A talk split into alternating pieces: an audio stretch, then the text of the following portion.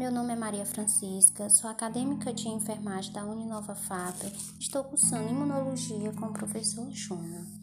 Irei falar sobre a importância do sistema ABO e fator RH para a transfusão sanguíneas, falar também sobre o sangue dourado e a influência do fator RH para a eritroblastose fetal. A transfusão sanguínea é a transferência de tecido conjuntivo de um doador a um receptor, envolvendo pessoas do mesmo grupo genotípico, como O, A, B, AB, pois o aglutinogênio do doador precisa ser compatível com a aglutinina presente no plasma do receptor. Do contrário, causará aglutinação das hemácias recebidas.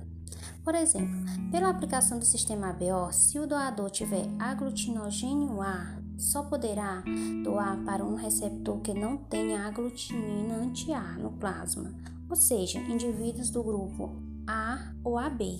Se, se, a doação for feita para uma pessoa do grupo B ou O, ocorrerá aglutinação das hemácias doadas no interior dos vasos sanguíneos do receptor, devido à aglutinina anti-A contida em seu plasma. Essa aglutinação é uma emergência, pois pode evoluir para uma coagulação disseminada intravascular, choque circulatório, insuficiência renal aguda e morte, se não for é, a interferência rápida. Em transfusões, além do ABO, é analisado o sistema RH, onde indivíduos RH negativo podem doar tanto para o RH negativo quanto para o RH positivo. Já o RH positivo somente pode doar para o RH positivo. Caso contrário, o organismo tentará destruir as substâncias não conhecidas presentes no sangue recebido.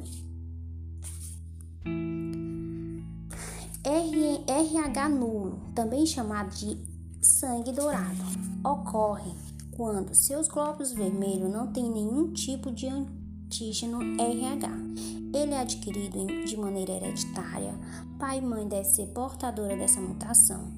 Esse tipo de sangue pode ser um tesouro ou um risco, dependendo do ponto de vista, pois por um lado, pode ser doado a qualquer pessoa, qualquer tipo né, de sangue tradicional, já por outro, é extremamente difícil e deve ser para ser encontrado caso o portador necessite. Falaremos agora da eritroblastose fetal. A eritroblastose fetal é uma doença hemolítica causada pela incompatibilidade do sistema RH materno durante o período gestacional. Ocorre segundo duas possibilidades. Primeiro, a mãe RH negativo já ter, já ter um descendente RH positivo ou a mãe ter passado por algum contato com sangue RH positivo, caso, por exemplo, a transfusão acidental irá produzir anticorpos que podem atravessar a placenta, provocando a lise das hemácias nas crianças, na, da criança na gestação.